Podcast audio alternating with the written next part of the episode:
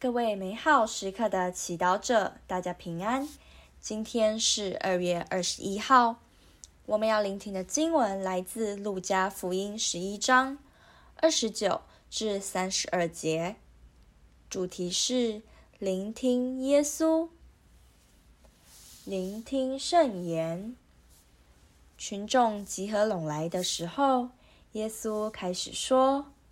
这一世代是一个邪恶的世代，他要求征兆，除了约纳的征兆外，必不给他任何其他征兆，因为有如约纳为尼尼微人是个征兆，将来人子为这一世代也是这样的。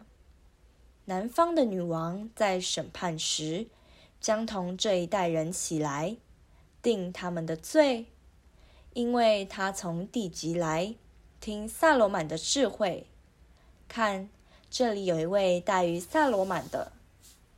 尼尼微人在审判时，将同这一代的人起来，定他们的罪。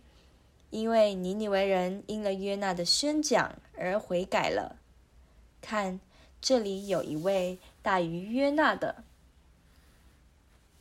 世经小帮手。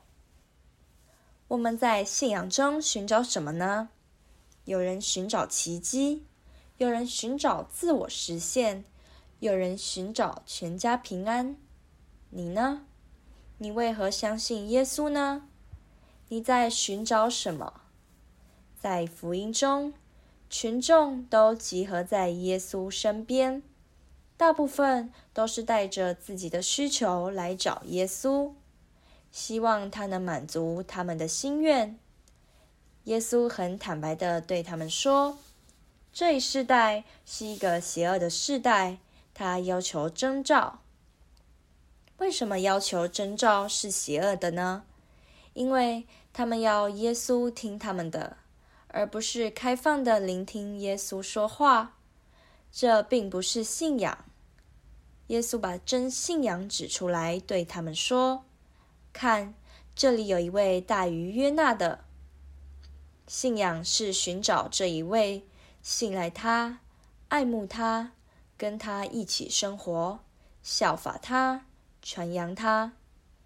有信仰的人，就是跟天主圣三有密切关系的人。若我们失去了这个核心，那我们所谓的信仰，只不过是为教会办一连串的活动而已。参加无数的祈祷会，听别人讲天主，为了满足自己某方面的需求。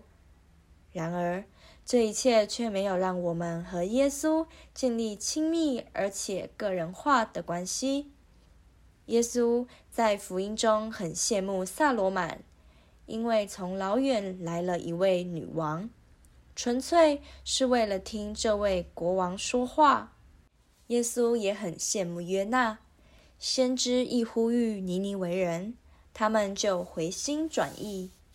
但耶稣，天主的圣子说话时，不但很少人听，还有许多人反对他。为什么呢？是否因为他太温柔、太客气，不强迫人们聆听他呢？还是他讲的话和人们世俗的追求不搭配？还是你信德不够，不相信天主子竟然在乎你，对你的生命有兴趣，有动人的计划。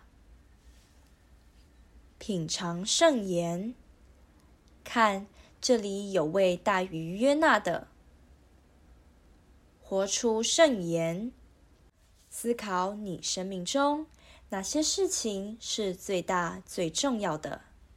耶稣在其中的地位排行哪里？全心祈祷，耶稣，请你原谅我在追求充实的生活过程中，经常把你的话给忘记了。阿门。祝福各位美好时刻的祈祷者，今天活在天主圣言的光照之下。我们明天见。